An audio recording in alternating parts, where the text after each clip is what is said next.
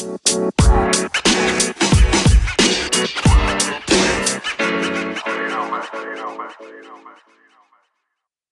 うも、アシューテックラジオです。はい。始まりました。えー、パーソナリティのアシューテック五郎です。皆さん、こんにちは。こんにちはこんに。ちは。はい、えー、りょうさんこの番組は、はい、りょうさん。はい、こんにちは。こんにちは。ぎこちねえ始まり方。はい、もう一人。はい。どうも、エドくんです。はい、ありがとうございます。なんて始まり方ですか？いやー、ちょっとこれテイク2取り直さなあかんかもしれへんけど、久しぶりやね、3人で集まるはい。そうですね。の。ね。うん、皆さんご機嫌な日常を過ごしてますでしょうか？まあまあ、いやなんか逆に何、ね何してました？最近休みでしたけど何いやお盆明けて1週間経つでしょお盆明けて。はい。うん。まだお盆抜けてないっすねあれ僕の中では。うん。なんか先週はね美術館行ってきて。おう。いいじゃほう。先週ってかお盆やね。先週は。先週だお盆の最終日は美術館に行って、あのー最後丁寧な生活というか、あのー丁寧な感じにうん締めくくったよね。あの QOL というか、はい。QOL 高い感じでうん終わって、うんあのー仕事を迎えるというはい。過ごし方を知ってんけど、うん。美術館がねあの大阪の天王寺にあるうん大阪市立美術館ってそのまんまやねんけどあって。フランス絵画展ってやってたんですよおやっぱ教養というかー。うん。教養ですよねやっぱり、うんそのこの教養のうん塊というか、うん 教養の塊としてはうん。やっぱこのポッドキャストのパーソナリティやる上ではうん。教養いるじゃないですかはい。まあまあそうですね。教養といえば美術美術といえば絵画絵画といえばフランスというあのうん。そういう感じですよね なるほど。行ってき。てあのー、よかったんですよめっちゃおう2人は行きますか最近あまり行ったりしないですか美術館最近は行ってないですね。最近行ってない僕も。行ってないうん。行ってないですね。僕よよくやるまあやるというかやるんですけどあのー美術館って大体1400円とか1500円ぐらいなんですけどうん。はい。大体目の前でちょっと迷った素振りでうろうろするんですねうん。そしたらすごく優しい貴婦人みたいな人が近寄ってきてうん。「坊やどうしたの?」みたいなで「これ余ってるんだけどよかったらどう?」って言われるんですねほはいはいはい。で「えいいんすか？あざます!」って言ってあの頂戴するんですけどこれコジティ的な。いやコあの的な。違うんす 一応あの語弊があるんであれなんですけどあのちょっと迷うんすよどどうしようかなってはい。うんあのやっぱその1500円払うからにはうん。やっぱその原価償却できるほどのリターンをやっぱゲットしないといけないっていう、はい。うんそういう重圧がまずかかってくるんですね美術館の前でうん。それと戦ってるのを見越してあのー貴婦人がこうチケットを差し出してくれたんであこれは啓示というか天からのこれはこれは行けというチャンスを僕にくれたんやなと思ってうん。行くわけなんですけどうん。だからねもうこれはやっぱなんかアウトプットしなあかんなと思っていろいろ見てうん。なるほど。すげえなんかこうやる気で入れましたよね 展まだ入るとこの話会しかしてないですからね。楽しかったよ あれ？そこから先は。そうそう。まあまあでもねなんか久しぶりにあの入ったんだけどあの大学生の時美術部だったんですよ僕。はい。うん。だからすごい美術のシャワーは浴びてたわけなんですよね。シャワー？ででこれねあの美術館行った時にやっぱりこう知識を得た感じで絵を見るのとうんあの、はい。ありのままの感性で見るので全然楽しみ方100倍ぐらい違うわけで。でジャンルにもよるけどあの事前に知識入れといた方がいい。絶対面白いんですよ。見た感じたまに分からん時あるんですよね。なんか、うん。え偉そうなおっちゃんからこう半裸の女の人が指名されてる風に見える絵とかって でよろしくないですね。よろしくないじゃん。そしたらもうそのレベルでしか感じないんですよね。ただ、事前に知識があればうん。なんか割と分かるんですよそういうの。はいはい。だからやっぱりある程度いるなって思ったんですけどそのただ時間がないと勉強できないじゃないですか。ううん。んだからあのなんていうんですかガイド音声ガイド。あはい。あはい。やっぱ絶対に必須やと思ってて。うんで音声ガイドをやっぱつけてる人8割ぐらいやったんですよ美術館入ったら。うん。で昔はなんか無理してつけへんとかやってたんですけどはい。うん。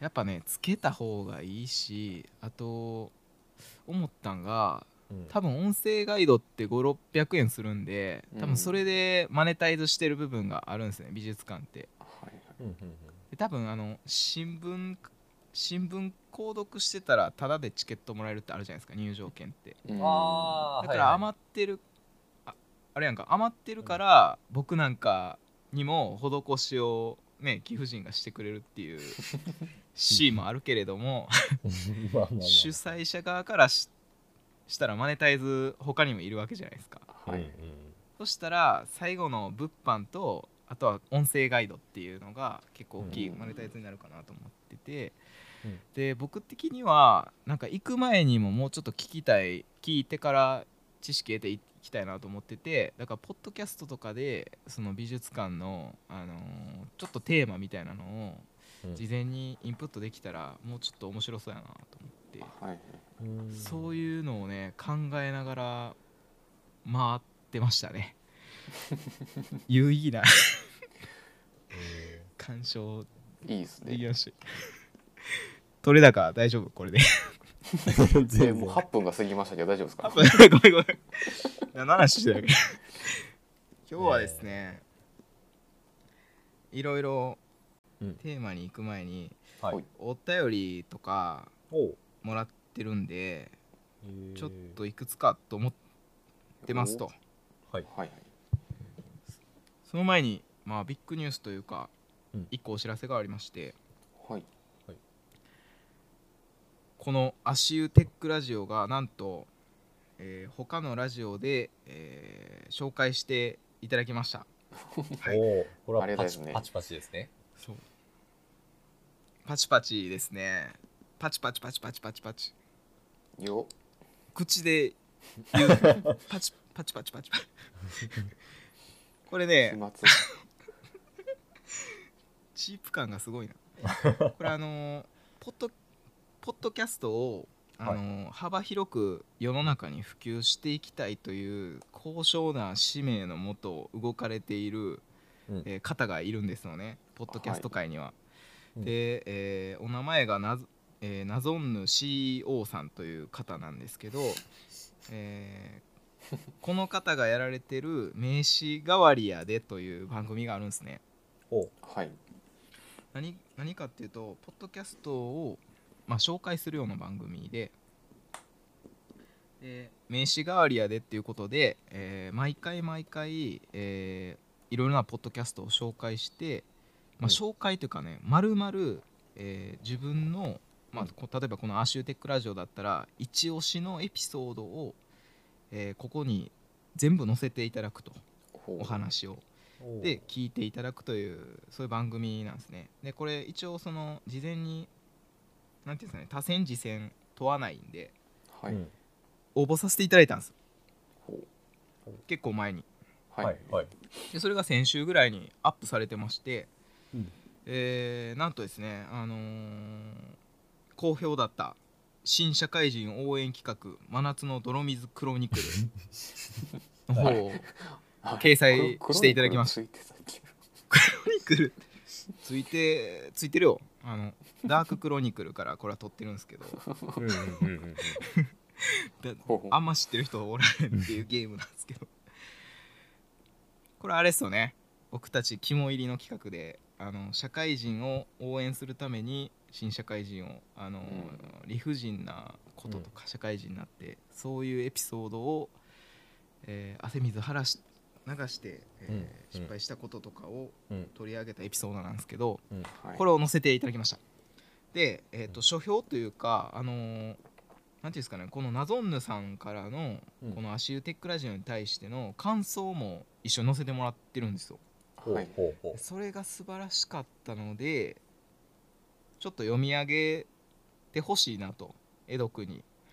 ういやお無茶ぶりがすごいですね。ー いいです思っねてるんですけど、いいですね。準備はいかがでしょうか？はい。じゃあ読ませていただきましょうか。うんかかいつまんででもいいし。いいですね。えーでは僕がまあ読むべきところの行やなってところから読みますね。ああじゃあお願いします。えーこの番組はパーソナリティ様の力量でそこをうまく切り抜けており、まあ、そこっていうのが IT リテラシーのところですね。うん。はいはい。とあの聞く側の IT リテラシー。でうん。他のテック番組とは一線を画する構想であることは特筆すべき点でしょうと、うんそのようにご評価いただいてますね。でまたやばい。3人のトークはバッティングが話しかぶりが多発することが知られており、和芸のプロではないネットラジオ界では意外と鬼門とされていますがそのあたりがテンポ感が損なわれない工夫をあちこちに感じていますと。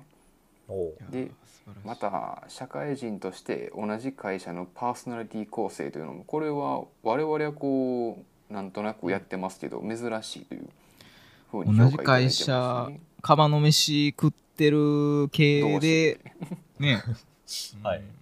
意外とねすね。へ IT 商社ポンポコ商事に勤めてますけど、うん。先輩後輩っていうそうですね。一応設定上はそういう関係ですもんね。ま あ設定上って実まあまあ際もそうやね。うん。実際そう。これ、まる意味ありがとう、はい。どうぞ。ある意味ななんかこう最初に書いてたのがなんかこう、IT 系じゃないですかこの番組。テクノロジー系の、はい。だからある程度聞く方にリテラシーがいるけれどもうん。そこを感じさせない。っうん。て書いてましたよね。ね。我々の力量でって書いてるんですけど、はい。これめちゃくちゃいいように言ってもらってるじゃないですか。それはこれ一個ポイントはいはい。なんでそうなんでそんなこうリテラシーが低い人でもうん。聞きやすいのかっていう秘訣はあるんですか、まあメンバーありますね。何でもあるんですけど。これはすごくいい質問なんですけどはい。あのーテクノロジーの話をせえへんという禁じ手を使ってるんで。そうですね。そういうことです。完全なる禁じ手やな。はいなのでテクノロジーのジャンルに入ってること自体がうん。えーちょっとやばいというそういう気もしますけどうん。うん。ありがたいですよね。そうですね。うん。いやなんでこんないい評価をこんなに美点凝視できる人いるんやって思いましたね僕は。そうですね。これほんまにすごいあのいいところを見ていますよね。うん。本当に僕一銭もお金払ってないんですけどあの本当に素晴らしい評価をしていただきましてうん。うんかぶり音声かぶりが全くないって言ってましたけど、うん。最初今日冒頭でめちゃくちゃかぶってましたしね。久々や久々めちゃくちゃかぶってる。うん。すかぶりすぎよね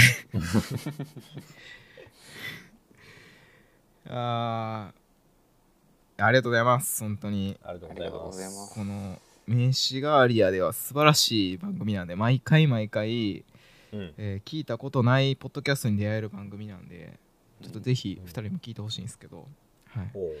まだちょっと泥水特集やりたいですね。泥水リターンズっていうことで。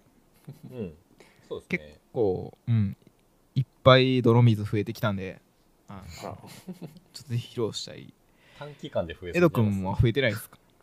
短期間。うん。あでもね思い起こせばああれも泥水やったなっていう。結構。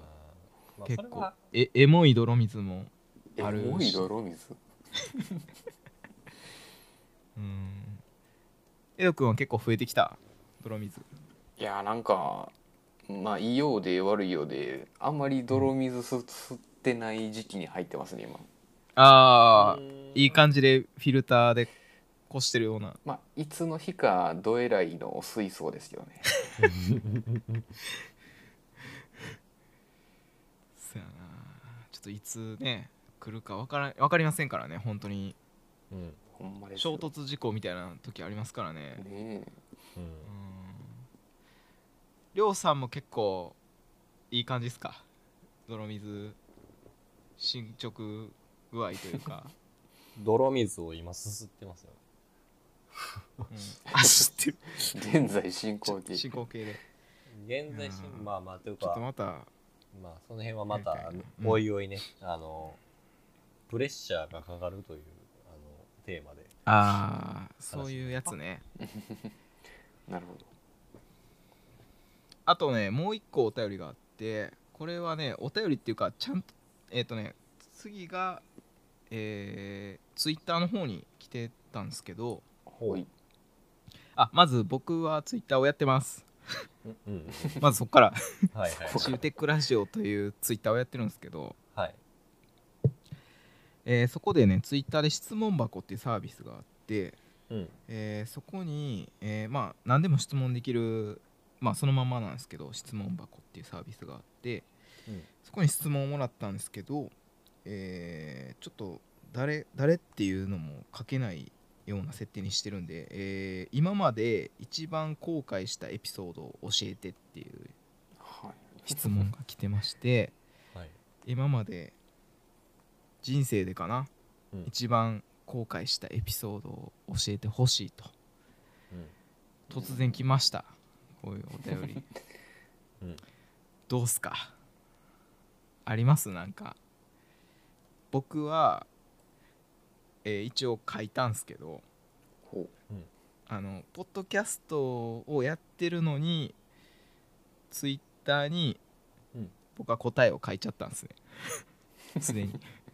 で繰り返しになっちゃいますけど僕一番後悔したのは高校の時に、うん。えー分理系選択ってあったんですね。文系理系の選択が高校2年生ぐらいの時に、はいそう。まあ人間を理系と文系に分けるっていうちょっとあるまじき行為があるじゃないですか高校の時に。うん、なんか枠にはめようとしてる感ね。ね。もう一個ぐらいあってもいいのにね。うそうですね。ね。じゃんけんもグーチョキパーあるのにさ2択ってちょっときついよね。確かに。間違いないなんかねほんでそこで僕当時、まあ、文系やったんですね。ううん。んと文系だったんですよ。国語が結構は好きでみたいな。数学がもう吐くほど苦手みたいな感じだったんですけど、えーそこで高校2年生の足湯が何を思ったか文理系どうするって言われた時に、えー数学に行けば、うん。えーまあ、めちゃくちゃ苦手ですけどもしかしたら得意になるんじゃないかというかうん。開発されるんじゃないかそういうふうにと思ってはい。あー。行ったんですけどはい。あ結果的には PTSD になるぐらい苦手になりましたね。数学。もうあのーだダメです。ダメでした。あのあら。0点を5回ぐらいととおー。0点取ることがなかなか取れ取れないうん。でもうだって一時期テストの答案用紙の裏にうん。えー勉強はしてないですけどこういう小説を書いてますっていう小説のあらすじ書いて、だからちょっと許してください的な 作文会で出したりして。ちなみに採点はどうやったんですか？であと採点はねそれはあの三角って書いててんけどはい。あのーであとやってたんが表の答案なんかね証証明っていうんかな。なんかその、一応うちの高校って、えー答えがあー合ってたら、えー途中のなんていうんですかねあ。過程ははいはいはい。何でもいいですっていう場合と、うん。あと逆もあったんですよ答えが合ってなくても途中の過程がそこそこいい感じだったらうん。点数あるみたいな三角で、で両方ありそうな数字をいっぱい書きまくってはい。でちょっと消しゴムで若干消したりしてうん。ちょっと薄く消してでうん。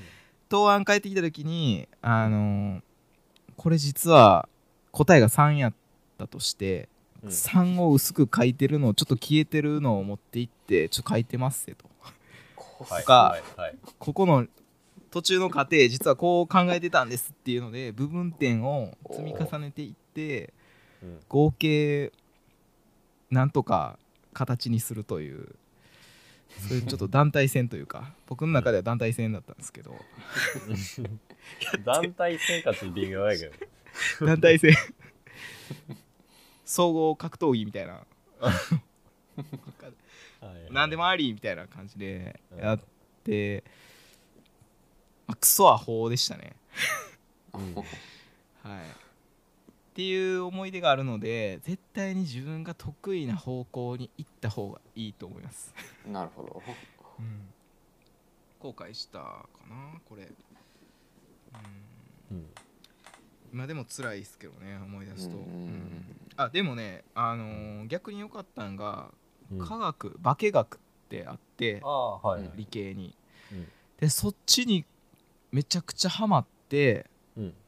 であの有機化学とかね無機化学とかあるんですけどめっちゃハマって、で結局食品の方に大学は進むことになって栄養士とかねはい。ったんでよよかったっちゃよかったですけどね。なるほど。うん。まあでもそういう感じでしたね。僕は一番ちょっと後悔したことというか。うんどうですか？2人はなんかこういうレベルでもいいし。うん。なんかすごく最近のことでもいいですしね。やっぱ一番って難しいじゃないですか。後悔はいっぱいしてきましたけど、あのブラックホールみたいな話はいいですよいや全然そんなブラックホールじゃない。ブラックホールではないんですけど。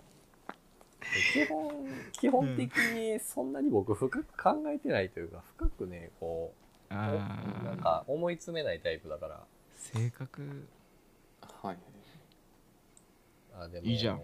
めちゃくちゃいいじゃん。まあもうちょっとあれは？あれちゃいますかね。大学の時に違う生き方してもよかったかなって、まあ過ぎてから言うのもあれですけど まあでもうん。学生うん。大学の時になんかもうちょっとね遊んどいたらよかったかもしれんなみたいなのは思いますけど。ああそっちの方か。うん。まあでも、ねもうちょっとチンチロリンしといた方が良かったってこと？そうっすね。もうちょっとね力労働とかしとった方がよかったかなみたいな。力のちゃんと突チキンボ然開示な。ーンチキンボーンステーキでちゃんと全部ピンにしとかなあかったので何やったっけあれ？あの橋橋渡るやつ。橋渡りだったベイブレードやったっけあれ？ベイブベイブレード。ベイベイブレードはあの引くやつや。ベイブレードに似てるよねあれ。あの遊び。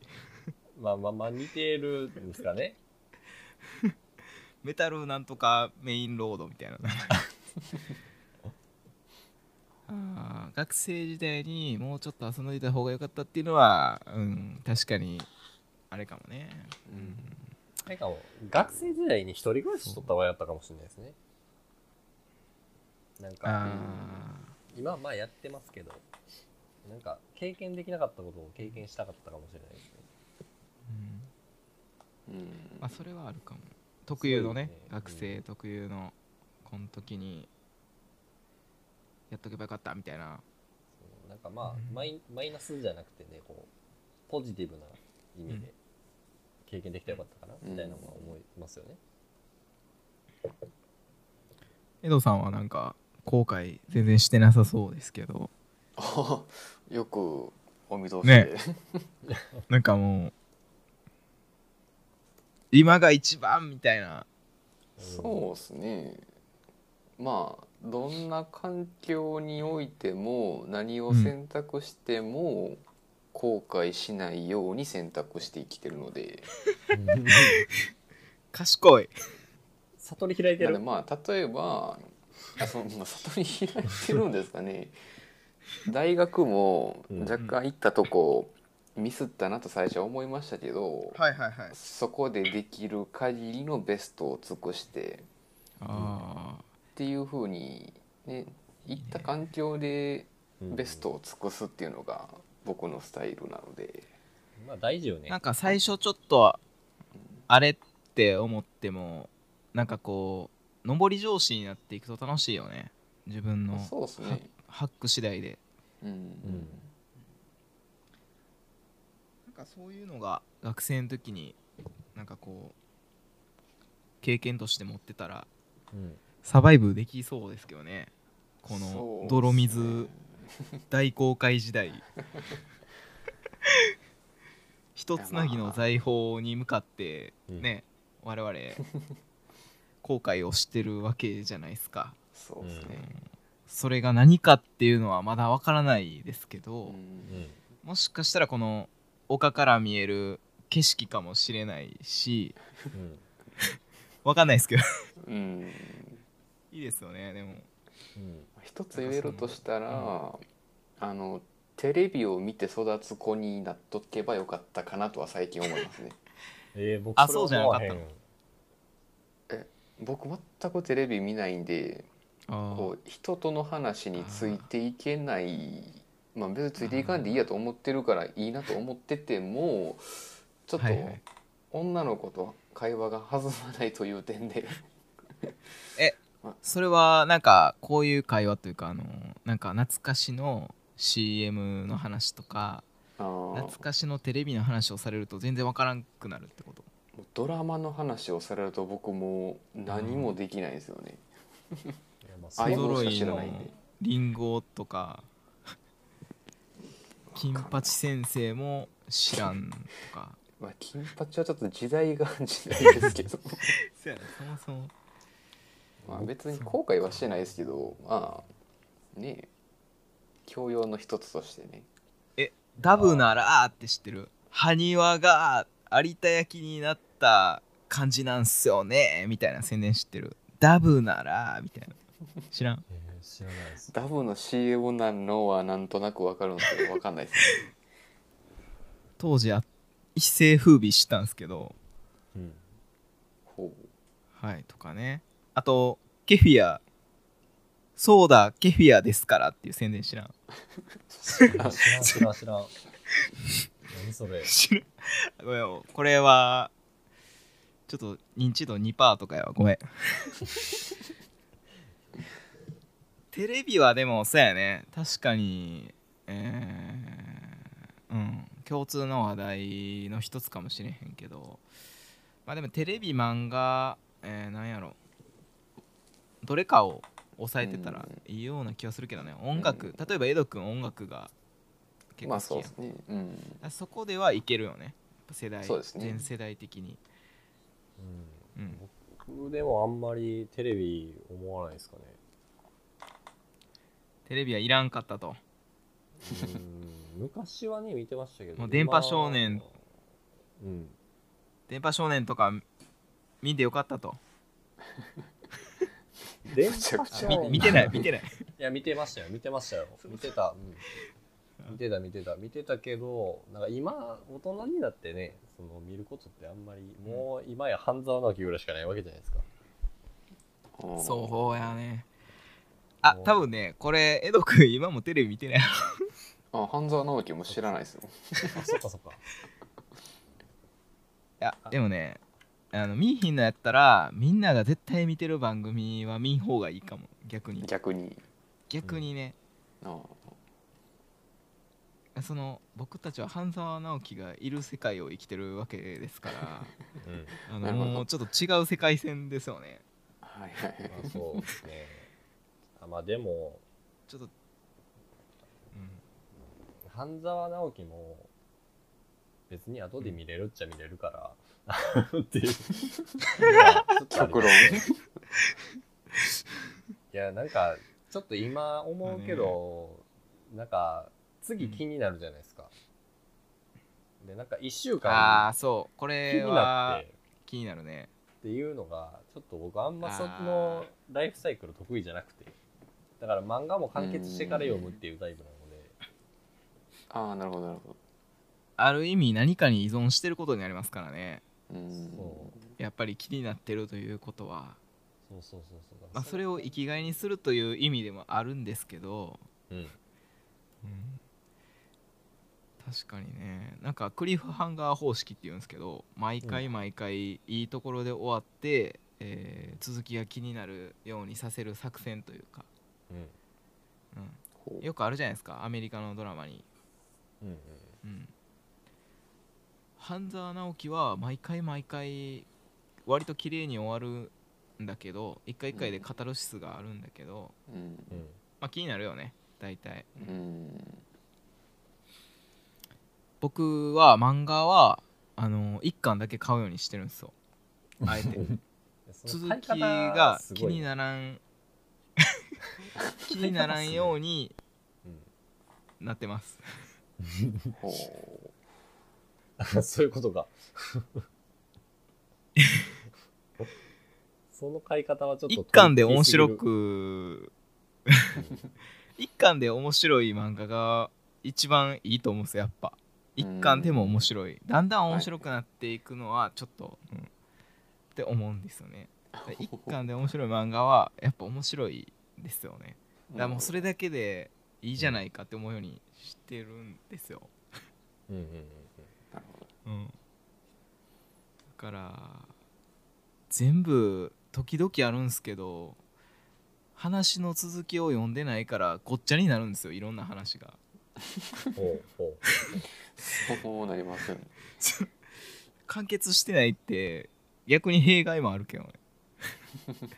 自分の中でうーん。さあ何の話をしてるんでしょうか我々。混戦模様ですね今今 ちょっとこれに後悔してるけどね。日それは言えてるな、はい。ということで。まとまりましたね。はい。お便り終わります。ありがとうございました。話ですねありがとうございまありがとうございました。いやーやっぱ定期的になんかネタはあると面白いですよね。うん。なんかうん。予定調和じゃない話をするっていうのが。うん。うん。どんなお便り欲しいですか？お二人は。うん。なんか恋愛相談とか、えーどんな何系のお便りが欲しいですか？二人は。何系？まあこれはお便りという意味ではなくて、えーもっとこうじゃあ抽象度高めますけど。うんどんな相談を人からされたら嬉しいですか？やっぱ江戸君はどんな美顔器使ってんすか？先輩みたい いやあんまり自分のこだわりがあるものは僕聞くのはなあー、ねなんかこう僕は逆にね強要してしまいそうなんでね。あ熱が逆に入ってしまうからそうそう。得意分野じゃないものの方が逆にいいかもしれない。そうそう。なん哲学的な話をしたいですね。哲学生きるとはみたいな。うん逆に。そういう話はしたいですね。瀬戸物と瀬戸物がぶつかり合うのはなぜいけないんですか？的な間光夫的な質問でもいいってことやね。あまあそういう質問の方がこう面白いですよ僕は。あんまないけどなその まあないですよね。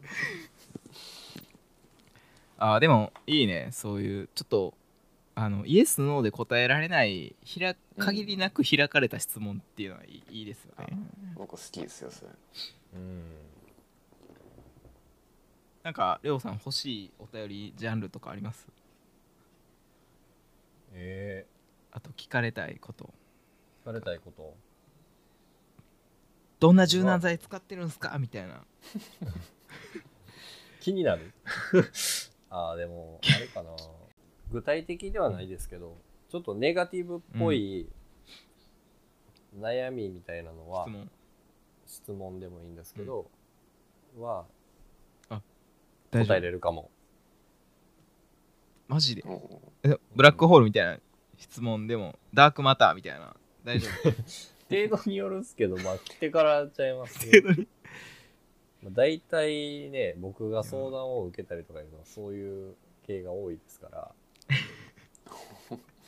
まあでもいろいろなペインポイントがあり分かってますもんねりょうさんの場合は、ねけ経験してますからね。やっぱり傷が多い分人に優しくなれるというか答えれる幅も多いですからね。あーまあまあそうそうであれたらいいんですけどね。そうであれたら嬉しいなという感じですけどまあでも意外と悩みってねなんかネガティブなことってなんか話すだけで楽になるじゃないですか。あそれはあるかもしれないですね。うん。うん。なんか自己解決する部分もありますしね。程度によりますけど。うんまあ、吐き出すだけでね、だいぶ違うと思うし。うん。うんじゃあということで哲学的な、えーお便りと、えー、どちゃくそくらい、えー悩み事を 募集してますんで。よ癖が強い。ろしくお願いします。結構両極端。はい。じゃあちょっとだけ時間ありますかね、うん。そうですね。なんかあります？ノーコードノーコードが最近流行ってるっていうの書いたんですけどノーコードってわかります、えノめっちゃーコードって濃いっていう意味じゃないですはい。あれじゃないですか。プログラミング言語をはいりょうさん。書けるぜっていう。あビンはい正解です。テクノロジー。うん。あのー一昔前っていうかな。ノンプログラミングって言われてますけどうん。割と。うん。だからコードが書けなくてもアプリ作れたりとかウェブサービスが作れたりとか、えーウェブサイト作れたりみたいなサービスがうんうん。最近増えてるというか盛り上がってますよっていう。僕らが結構知ってるやつで言うと何かな？うーんとねマイクロソフトで言ったらなんか多分うん。アプリ作ったりするサービスとかが最近あったりとか、あそうそうそう。でキントーンとかねサイボーズのアプリ作れるやつとか。はいはい。うん、ああいうドラッグドロップ。うん。こ俺ねドラッグドロップってちゃんと言われへんくて。あのこれい言いにくくない？あ いきなりテクノロジーから戻すじゃないですか。ドラッグドロップってさこれちゃんと言ってるみい言いにくくない？あのねこれドラッグドロップがどっちか出てこうへん。毎回。あードラわかんでもないですよ。ドラッグドロップをドラッグドラッグ？さっきドロップ出てくるね。ドラドラッグ？さっきドロップ出てくるから。ドドラッグってドラッグ？ドラッグって掴むって意味やうん。ドラッグドロップって掴んで、えーうん。落とすみたいな感じやん。こう要は掴んでから自由に操作できますよっていう意味やんか。だから先にドラッグが来るはずやねんけどうん。ドロップが先来るんですよ僕の場合 はい。ドラッグがどっか行ってもうてうん。ドロップドロップっていう時とかたまにあるんですけど。ただ意味通じてるんで。あの水入れて「兄ちゃん」って言ってあのそれおはじきやでっつって。あかんあかん。あかん。あかん流れ聞けますよ ちょっと今後悔してるんですけど。えっとですね。はいはい。とにかく今あのやっぱ DX ってあの、言われてるじゃないですか、うん。あのデジタルトランスフォーメーションって言われてるじゃないですか、はいだからあの人材がやっぱ少ないと、うん。IT リテラシある人材が。だから、まあ、もちろん社内システム構築する人も少ないからうん。一人情報システムとかさ言うじゃないですか。一人もいないところもあるじゃないですか。ううん。んだからそういう会社のためにやっぱこう一般のこういういわゆる文系の人でもうん。簡単に触れるようなサービス。で、うん。えーアジャイルアジャイルってね素早く構築できるっていう、そういうものが求められてるらしいですけど、おおこれ僕お盆休みなんか作ろうかなと思ってこういうサービスで。なんかいろいろあるんですよ。あの例えばアプリ作るサービスってバブルっていうのが結構有名でーうん。これアメリカかな？基本はなんかえーっとそうそうアメリカが多いんですけどやっぱサービス的には、まシリコンバレーっていうか、あのアプリ作れたりウェブサイトを簡単に作れたりランディングページ作れたりっていううん。ツールで全部英語なんですけど、うんただ自由度がすごく高くていろいろ触ってみるとわからんなっていうのがあったりとかあとグリッドっていうこれは結構簡単であのん。スプレッドシートっていうのかな、Google の。スプレッドシートに、えーっといくつか列に、えーパラメータというか数字を入れたらあの、ん。簡単にウェブアプリが作れるっていうそういううんものなんですけど、うん。っていうのが、えーあったりとか結構いくつか触ってみてんけど、まあやっぱ簡単にできるかなと。うんでなんかプログラマーの人の仕事というかがなくなるっていうのはちょっと違うみたいでやっぱ。うん。触ってて思ってんけどやっぱ障害とか起きた時にやっぱうん。あの、非非 IT の人というか、やっぱあのプログラミングの技能がなくても設計はできるけど、障害が起こった時のそのトラブルシューティングの仕方とか、うん。まあ、その構築っていうのが、まあ、ちょっと難しいというかあのどういう仕組みで起こってるかがわからないからうんなんかそのどこに、えーっとボトルネックなってるのかっていうのもちょっと切り分けが難しいっていうね問題が逆に発生するので、まあ、ノーコードが流行ってるけどそれプラスなんかそこをサポートできるようなサービスもどんどん増えるんちゃうかなと思ってて最近。うん。なるほど。ほうほうほうん。あとはトラブルシューティングの、えー教育というか、ううん。うん。そういうのも増えるんじゃないかなと思ってて。まあそれは触ってて思ったけどなんかこういうのをなんか営業活動でも使ってみたいなと思って。ほなんか自分でアプリ作るとか前言ってたけどあの自分でランディングページこの縦にスクロールできるなんかよくあるじゃないですかサイトで、うん。縦でこうストーリー見れるページみたいな。はい。ああいうのをプレゼン資料とかであのいわゆるパワポじゃなくて、ランディングページでお客さんに簡単に共有できたら、うん。もうちょっとなんかこう営業の幅が広がるような気はするけどね、なるほど。うん。なんかそういうなんかノーコードとかって最近身近だったりします？お二人は。僕まあノはパンプログラミングでもいいけど。パワーアップスでアプリを作ろうって思ったんですけどちょっと途中で断念して、あそうですね。あれあちょっと。難しく。あってちょっといやあっていうかなんか会社のライセンスやったらできへんかなんかやって、で諦めたんあですよ。でえーポンポン障子のね。そうですね、まあキントンはゴリゴリちょっと今作ってて、うん。ままあ、やっぱりなんか集計系のやつとかなんか案件管理とかは結構やっぱ便利に使えるので、その辺うんはあーなるほど。使い始めてます。なんか結構案件管理って難しいもんでなんか、うん。はい。まあ、僕ちょっとステータス変えたりとか。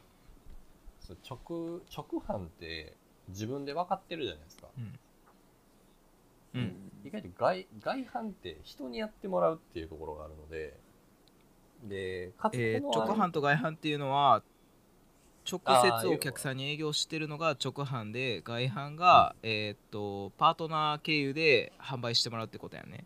あそうそうそうそうそうそうそうです。うん。っていう時になんかはいはい。ここの案件って提案して金額負けしましたとか、うん。えーそもそも案件自体がもう消失しましたとかっていうステータスってあるじゃないですか。でその辺うを、んあるある。まあ、歴代の営業は全員管理してなかったので、まあ、全員ではないんですけど、はい。出張だけやってて、なんか 歴代ほぼやってなくて僕急にやってって言われてほぼ未開拓みたいな状態で渡されていやなんか、うん。いつが最新取引なんて調べていくとなんか8年前とかなめてんのかって集計してないんかいみたいなだいぶカピカピやなやべえなと思ってで、まあ、ちょっといろいろちょっと試行錯誤してやっていこうと思って、まあ、ちょっと結構勝手にやってるとこがあって今。でまあちょっとちょこちょこと案件はもらい始めたんですけど、まだ全然足んなくて、うん。うんまあ、ちょっとここをそういうそうそう。案件ね。今まで Excel で管理してたような案件管理とかもちょっとアプリベースであのいい感じで管理できると。そういうツール使えば。まあまあグラフ化が超詳細に簡単にできるんであのまあなんか負け商談なのか、はいはい消失したのかとか、受注したのかみたいな割合もすぐ出せるし、あのまあ、結構そのうん。僕、はいはい。分分析することが結構多いので、まあ、その辺はめっちゃ楽なるほど。ですね。きキントーンってあのビジュアル的にもグラフ出せるもんね確か。めちゃくちゃやろうと思えば。詳細に出せますよ。めっちゃいじってそうやな。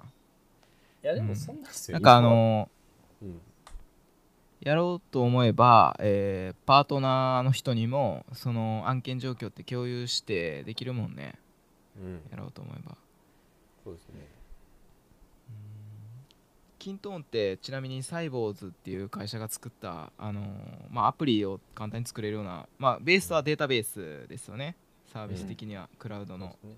そうですね。でポッドキャストの番組で「キンスキラジオ」ってあるんですよキントーン好きラジオほう。キントーンについて語るうん。ポッドキャスト番組これは正真正銘テクノロジーの番組なんですけどすげえ。うんはい。面白いかなエド君はキントーンとかですか？やっぱ。いやー身近な、僕身近っていうか触ったことあるのがうん、WIX っていうサービスなんですけど。ホームページ作れるやつ簡単に。あそうですそうです。ん。あれすげえああれも。濃厚だよね。あれも、うん。そうですね。5年前ご言うて5年前ぐらいですね。あの、うん。大学のプロジェクトでホームページで作ることがありまして。う。へえそれでまあ今後輩がこう運用を引き継いだりしてくれてるんですけどあまだうん。受け継いで。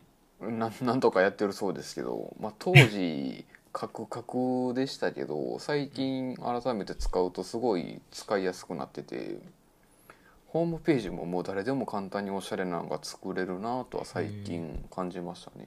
僕コードとか勉強バンとしとったわ。かでき僕ベーシックとか売ってたよ。あの ディマスインテージャーとか売ってたで。何やってんのか分からへんけど、へーとりあえずやってたっていう。あれでもめちゃくちゃ伸びてるでしょ今。今ねなんか急に広告も気合い入ってますしね。YouTube で結構広告？うん、もう我々 YouTube プレミアム入ってるんでそんな広告も見れないですけどね でも僕ねちょっと WIX 聞いたら、えーあの徳島時代回ってた、まあ、いわゆるこう、うん。夜の店ってあるじゃないですか。はいはい。あいわるゆるコロナでいう夜のお店。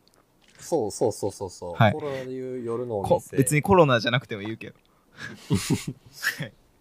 そうあの夜のお店とかで結構使われてたっていうのをあのいわゆる案内所とかへもうエリアにあって、うんなんかまあやっぱり見るわけですよ、うんなんかやっぱウィッはいクとかで作ってるみたいな、おおみたいな。っていう印象がめっちゃ強くて、むっちゃなんかわかん なんかわかんの？ねそういうの。いやわかるわかる。なんかわかるえっとね、何やったかな？なんかでわかるんですよ。大体あの、一番下のとこにパワードバイのとかとか書いてあるじゃないですか。はいはい。ドメイン取ってなかったら出ますね。う、ん。だからそれでああそうわかるんですかそれはわよ。かるか。うん。だからいうお金を払えばえっ、とドメインというか独自で取れるからわからんというかって感じですかでもね、なかなかそこにコストをかけるっていうのは、ね、夜のお店では難しいでしょうから。うん。なるほだからやっぱねそういう学生でも使ってるというか、まあ、学生の方が、まあ、お金をいかにかけずになんかこう、うん。ツールをいろいろ駆使するかっていうのが多分得意だと思うんで。そうですね。それはもやっぱこれから入ってくるのはノーコード世代じゃないですか。ノーコード世代。うん。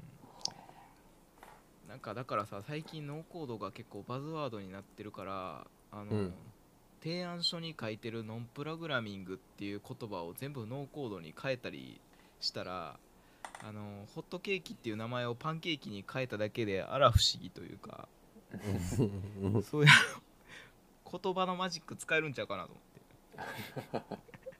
なるほどあの普通にうん。ミックスジュースをスムージーって変えるみたいな。あそうやな。それはありやな。フルーツスムージーうん。で冷やし飴を限界突破サンガリアっていう風に変えるとか。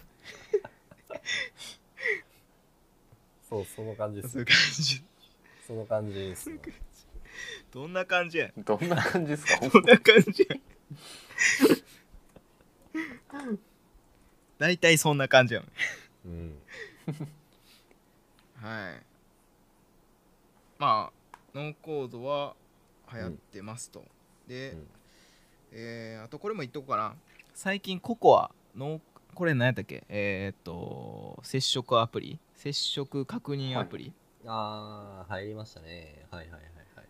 これが、えーうちの「ヘイポンポコ少女は」えースマホが会社から支給されていて、うん。えー MDM っていうあのスマホ管理するツールからあそうそうそうあのココアを一斉配信したんよね、うん。会社で。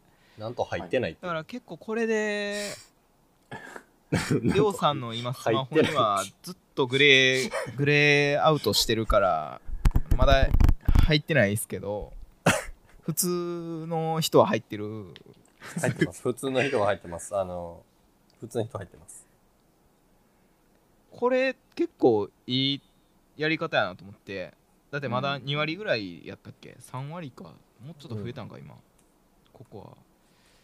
これを全社員というか全ね日本中の会社員がやれば爆発的に、まあ、会社スマホに入れてても多分結局一緒やと思うんでうん。いいかなと思うんですけど、まあ、MDM が入ってなかったりとかねするしあとは会社スマホがない場合もあるしね。はい。うん。あとは最近個人にもソフトバンクとかから通知来るらしいけどね。入れうんでくださいというかおすすめするような。うんうん。だから結構これはいい久しぶりにあなんかいいやり方してるなって。久しぶり。久しぶりにじゃないけど、うん、たまにねちょっとドキッとする時があるんすけどね。これあのー通知がパッて出るんすよ。ココア使ってたら。あの今週の接触の中でコロナの可能性のある陽性の人は0人ですっていう通知が出るんですけどたまに。ううんん。その通知が出たら一瞬焦るっていう。うん。一瞬見て。うんあとは入力してくれください問題ですかね。うんそれは大きいですね。それこれや基本これよね。入れてても、入れてても入力しないのはもうココアか SFA かみたいな。どっちかですから。はい。営業日報アプリかみたいな うんうんあとは最近なんやろな最近なんか爆破事件が多いなっていう 爆破予告がやたら多いじゃないですか。多いっすね。大阪で。大阪の大学の爆破予告が多いんかな。あえっとね、あれは東京が最初やったんですよね。へー。あの、まあ、僕一応東京あれはの所属もあるんで。なんなん？あれは、僕あーそっか。りょうさんは。東京の所属うん兼務してるんで、東京の組織から、うんあの、爆破予告がありました。出社は控えてください、みたいな。めっちゃおもろいやつ来たやん、思って。ええーまあ、アシュー先輩とかとのチームスにあげたら、次の日に大阪の方でも出るっていう、うん爆笑事件が起きたっていうーた。まらんよねお やばいやん。うんたまらんっすよねあれはうんまあ何、何をね、目的にしてるのかよくわかんないですけど、暇やな昔修学旅行とかであのー旅行会社の人がなんかバスの手配忘れたらしくて。うん。おあったな。でそれ。が前日気づいて前日気づいてこれはもうどうしようもできへんということでなんか当日その高校の、えー生徒になりすまして、えーもう僕は今日旅行ああの修学旅行に行くと孤独にななるんで耐えきれないんで行くんなら自殺しますって手紙を書いて 高校に投函したってとんでもない事件が思い出されますがありましたよね、それ。自責の念に駆られて自白してえらいことだったって。ね当日すごい騒ぎになったらしいねんけどうん。時間になってもバス来ねえなってなったらしくて。あれ、なんかおかしくね？って。あらら。あらら。っていうのはちょっと思い出しましたけどね。やっぱでもこういうテクノロジーが発達してもこういう逆探知的なことはできないんかなやっぱ。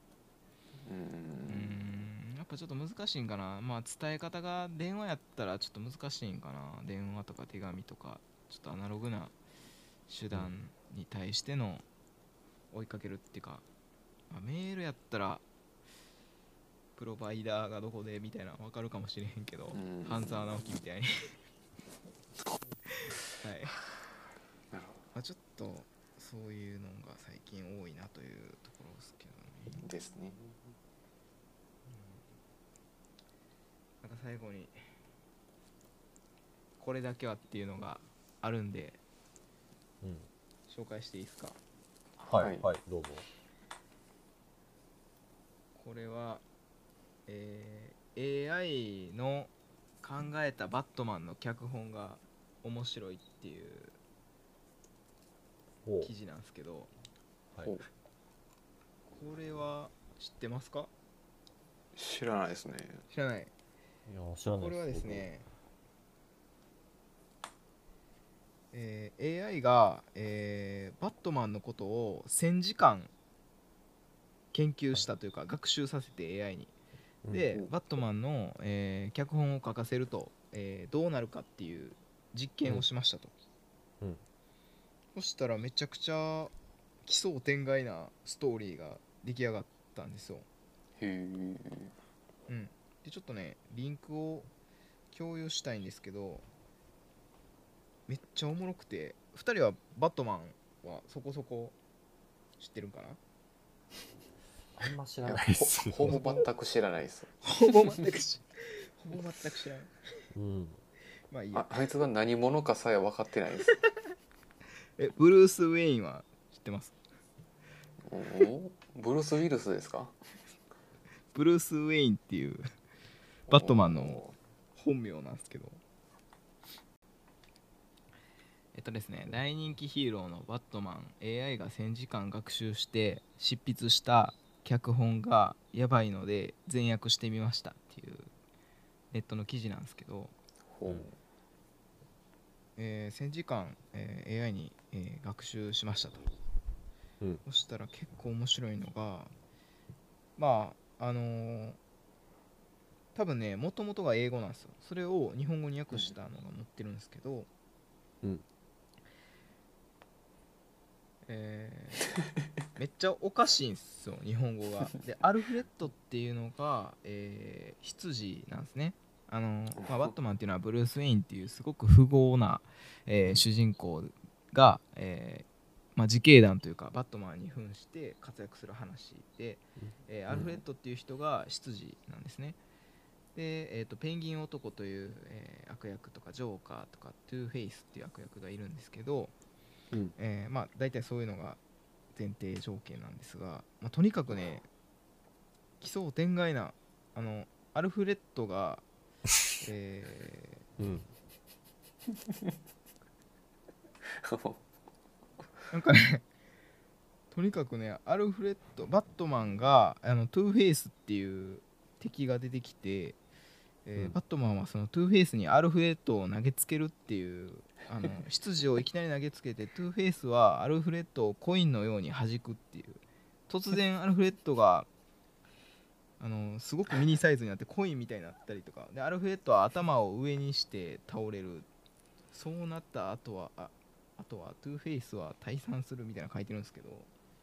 とにかくですねアルフレッドの扱いがすごく荒いという。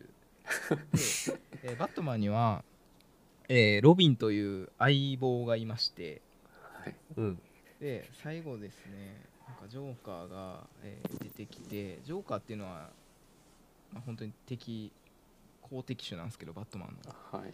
ほえージョーカーがですね俺はルールを守ったことがない。それが俺のルールだ。お前はルールを守るか。俺は守らない。まあちょっとジャイアン。すごい。ジャイアンなんでしょうね。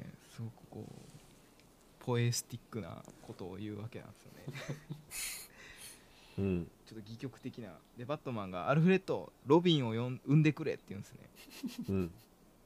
ロビンを産むって言うんですけどあのピッコロ大魔王みたいな扱いなんですよ、アルフレッドが急に赤ちゃんをロロビンを呼んでくれじゃなくて産んでくれあの、死に際に喉からブエって出すやつでね。アルフレッドは一連の行為を始める。それが彼の仕事だから。ジョーカーは今手にプレゼントを持っている。彼はそれをバットマンに向かってひょいと投げる。ジョーカーが誕生日おめでとうバースマン。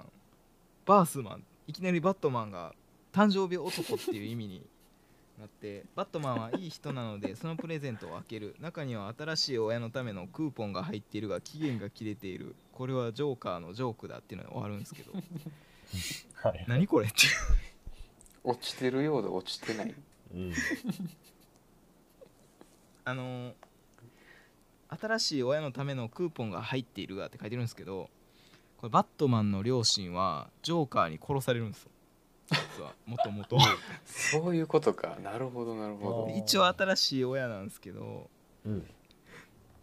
これは何なんでしょうね。これ変な気分になるんですよね読んだ後。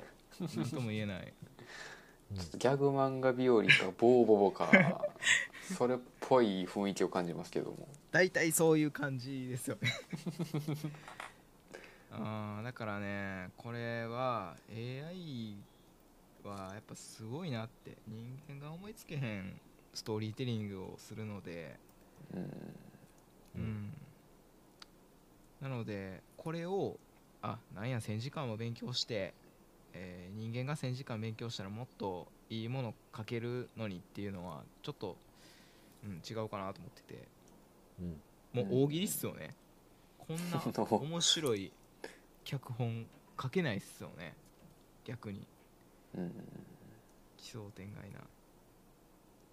そう。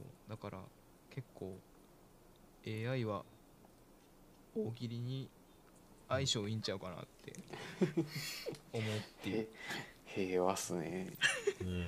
だいぶね、うーん面白いなと思って。すうん、だってせ1000時間バットマンのことを勉強したら会社辞めると思う、俺。俺多分同人誌書いて生きていけると思うもん。1000時間バットマン勉強したら。1000時間ってまあまあすもん1000時間ってねなめっちゃ長い。うん。で、やばないです。せ1000時間勉強したらだいぶだいぶバットマンのことをうん詳しなる。41日分ですもんね。で睡眠時間とか合わしたら、だって1000時間の、睡眠時間何時1間年ぐらいですよ。多分10引いて。あのーバットマンになってると思う1000時間勉強してる多分。俺もう自分か他人か分からんようになってると思う多分。そんだけ勉強してる1日12時間ぶっ通しても84日はかかりますよ。あのなかなかやな。12時間ぶっ通して83ってことは。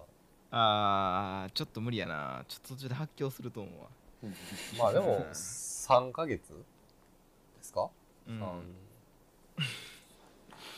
?3 ヶ月間か。しんどいな。やっぱダークナイトのジョーカーで有名なヒース・レジャーはジョーカーをインプットしすぎて知りましたからね。ちょっと怖いっすよね。それを思うと。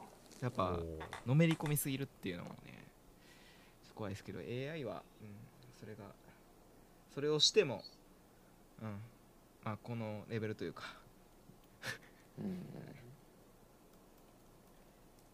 ていう感じですかね、うん、うん。どうですかね。あのー限りなく、えーテクノロジーの、はいうん。話というか、うん。うん、専門性の高いカテゴリーですけどこの番組はパーソナリティ様の力量でそこをうまく切り抜けており他のテック系番組とか一線を画す構成うんだったですかね今 今日でも割とテクノロジー系ちゃいます？いつもに比べたら。そうですね。テクノロジー色強めちゃいますかね。日、うん、だって頑張ったもん。そう結構ですね。ちょっと頑張ったね。うん。うん。結構頑張りましたね。なんか頑張ったよね。なんか頑張ったよね。なんか頑張った。締め方おかしいよ。え今どれぐらい撮ってんのかな？約1時間です。ああじゃあやっぱそれぐらいになっちゃうか。次回はもしかしたらお便り来てるかもしれないですよね。哲学と、えー土着層根深いお悩みと うんえーあとは、えーあれですかね美肌教の歌ぐらいそうですね。言っときましょうかね。なんかまた勝ったという噂を聞きましたけど。まだまだ紹介するのもあるんで、はエドゴスティーニということであの毎回毎回美容の知識が得れる はい。楽しみにしつつ。そんな感じでじゃあ今日ははい。終わりたいなと思ってます。ありがとうございました。ありがとうございました